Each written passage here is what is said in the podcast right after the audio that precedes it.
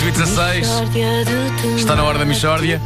A Michórdia de temáticas, uma oferta M4O. Adira o M4O por 49,99€ por mês. Ligue 16200 ou vá a mel.pt e encomende livros escolares em continente.pt e receba 10% em cartão. Hoje, a Michórdia de temáticas, figuras que a história esqueceu.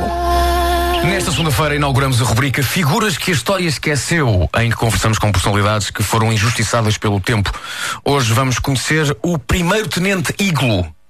Primeiro tenente Iglo, a história esqueceu? Eh, Esqueceu, sim. Fui, fui, fui completamente ignorado. Só se fala do Capitão Iglo, como sabe. E no, no resto, no resto da, da hierarquia naval, os livros de história eh, borrifaram-se, não é? Magoa, Vasco. Posso lhe dizer que magoa. Até porque há gente com muito valor, não falo só de mim. Há gente com muito valor. O, o primeiro tenente Iglo, o que é que faz? Oh, Exatamente. oh, meu amigo, eu faço tudo, aí é que está. Aí é que está, é que eu faço tudo. Enquanto o Capitão Iglo dorme, no seu camarote, que é só o que ele sabe fazer. É dormir e transandar a, a rum. É o que ele. Ai, aí é o, é o maior. É dormir e transandar a rum, ninguém, ninguém o bate. Eu, eu é que eu pesco a pescada, escamo, corto em filetes e ainda os vou panar. Ai, o senhor é que pana! Pano, pano, pano e ultracongelo. Realmente, uma pessoa vê o Capitão Iglo aparecer nos anúncios a trazer aquela bandeja com uma pirâmide de douradinhos e julga que foi ele que os panou. Pois a, a questão é que o Capitão Iglo não sabe cozer um ovo, quanto mais panar um filete. Ele aparece para os anúncios e mal. Atenção. Eh, Aliás, se reparar com atenção nos anúncios, a voz não joga com a boca. Eles põem um ator a falar por cima dele e a dizer que os douradinhos são muito bons e tal.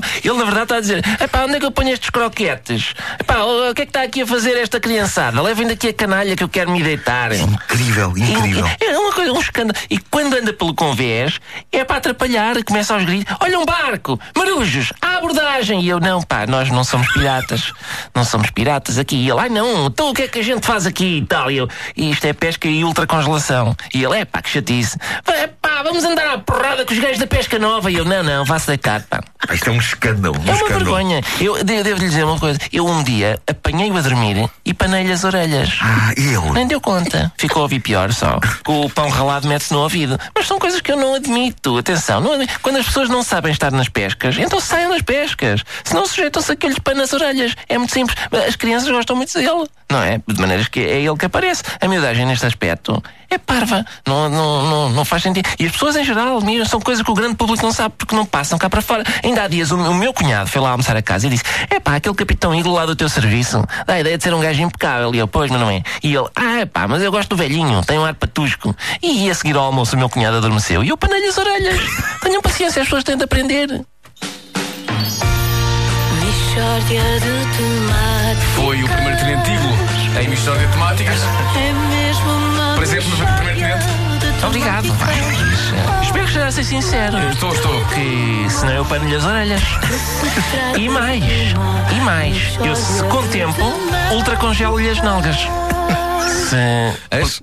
As, as nalgas. Porque eu trouxe uma. Trago sempre uma geleira comigo para ultracongelar nalgas a pessoas que não. que não. que me irritem.